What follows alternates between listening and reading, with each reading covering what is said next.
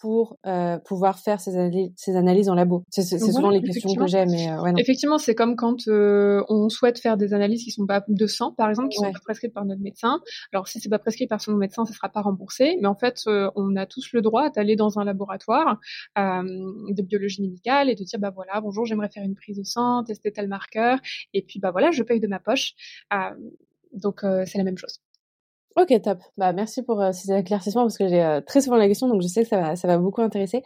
Et, euh, et du coup, pour, pour finir sur le sujet des analyses, parce que je, je ferai, j'ai prévu déjà de, de, faire un autre épisode de podcast vraiment sur ce sujet-là, vu que j'ai eu tellement de questions. Mais, mais du coup, juste pour, pour finir, et après on parlera plus de, de micronutrition et d'endométriose. Est-ce qu'il y a des, est-ce qu'il y a des marqueurs vraiment spécifiques euh, qu'on va checker plus en cas d'endométriose, euh, qui vont plus être euh, checkés en cas d'endométriose plutôt que bah, SOPK ou plutôt qu'une personne tout à fait normale qui n'a rien, qui n'a aucune maladie, qu'on va pas forcément checker chez elle, ou on check la même chose chez tout le monde et, et en se disant que peut-être qu'effectivement il y a plus de carences en cas d'endométriose ou plus d'inflammation ou plus de stress oxydant. Comment ça se passe à ce niveau-là?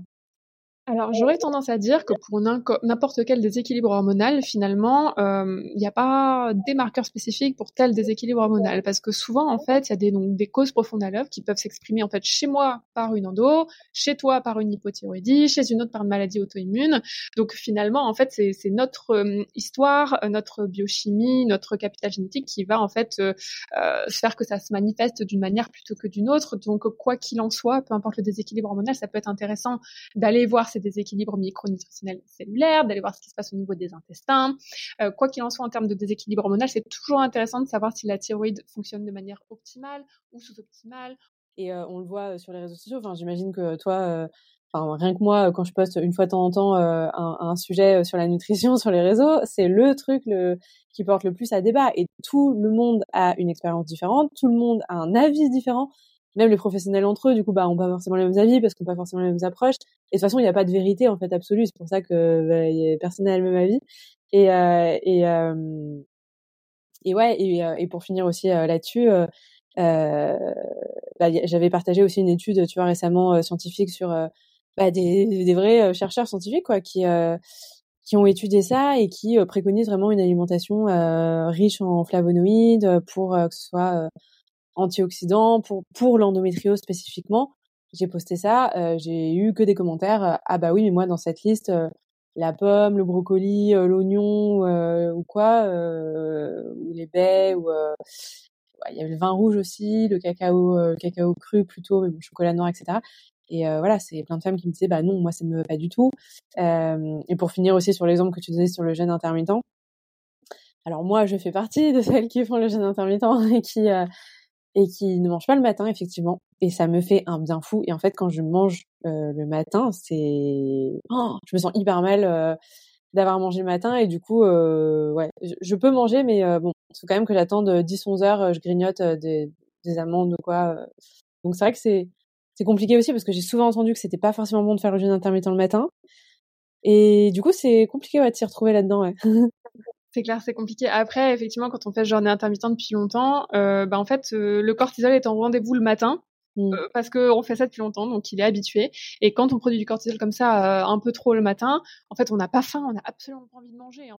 Voilà, moi j'aime pas trop le dogme en fait en, matière de santé parce que justement la santé c'est de la science, la science ça bouge, c'est la définition de la science en fait, on remet tout en question tout le temps, donc ce qui rend la chose d'autant plus compliquée, mais mais voilà si on a la chance de trouver quelqu'un qui, parce que c'est vrai que même sur, tu vois, sur les, sur les repas, enfin, moi, du coup, ce que, ce que je m'étais un peu dit, c'est que j'avais fait une semaine de jeûne, euh, j'avais fait l'expérience il y a, il y a un an, euh, et du coup, on, réfléchissait sur le fait que euh, bah, c'est complètement sociétal, tu vois, de, euh, de manger matin, midi, soir, même goûter, bon voilà, c'est encore plus sociétal.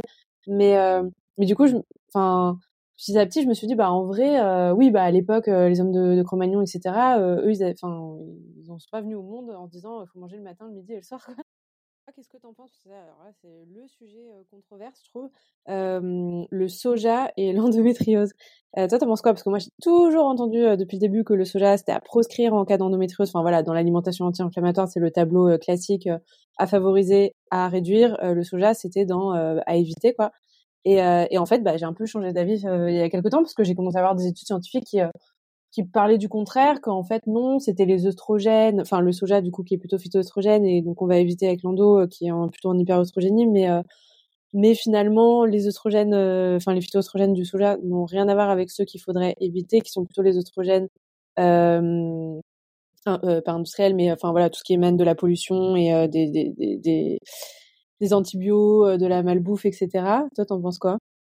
Vaste sujet et tu vois par rapport au soja j'ai même pas abordé le sujet dans mon tellement en fait j'attends de voir ce qui va se passer dans les prochaines années mais c'est très difficile d'avoir un avis tranché parce qu'effectivement il y, a de tout il y a du très sérieux des deux côtés Waouh, c'est compliqué. Donc moi, ce que j'ai tendance à dire, c'est que déjà les phytoestrogènes, euh, il y en a dans la carotte, il y en a dans les choux, il y en a les graines de chia, il y en a les mmh. graines de lin. En fait, il y en a dans mmh. énormément d'aliments qu'on mange très régulièrement. Et si on se privait de phytoestrogènes, on mangerait pas grand-chose en termes de, de, fruits et légumes. Donc bon, je pense pas qu'il faille en avoir particulièrement peur. Par, ailleurs, les phytoestrogènes, en fait, leur propriété, c'est qu'ils peuvent s'adapter à notre situation estrogénique. C'est-à-dire que si on a trop d'estrogènes, ils vont aider à en avoir un petit peu moins. Si on n'a pas assez, peut-être un petit peu plus. Et qu'ils ont tendance à avoir une action, euh, une action mille fois moins importante que nos propres hormones. Donc bon, si on se gaffe pas de soja trois fois par jour, je pense pas que ce soit un drame. Moi, ce qui me m'embête plus avec le soja de manière assez générale, c'est que euh, finalement aujourd'hui on trouve du soja assez transformé, industrialisé, processé, euh, mmh. pesticidé, euh, mmh. OGM et etc. Et du coup, c'est ça qui me dérange beaucoup plus. Si c'est si euh, en fait on avait accès à du soja. Euh. Du coup, c'est encore un nouveau sujet de dans les substituts. Qu'est-ce que tu vas plus vers plus vers quoi te tourner? Alors moi, les pistes que j'avais, c'était bah, par exemple dans les laits végétaux aller vers euh, les laits qui sont euh, bah, le moins sucrés, enfin là où il y a le moins de glycémie, euh, dans les substituts de gluten, comme tu disais tout à l'heure, éviter bah, ce qui est le plus transformé parce que bah, du coup il y a beaucoup de très transformés dans le substitut de gluten, donc aller plutôt sur des pâtes de des que des pâtes de maïs qui vont être un peu plus transformées ou voilà tout ce qui est soja etc. ouais, tu as, as, un peu des, des conseils Ouais, plein de, choses, euh, plein de choses à dire euh, par rapport à tous ces substituts. Euh.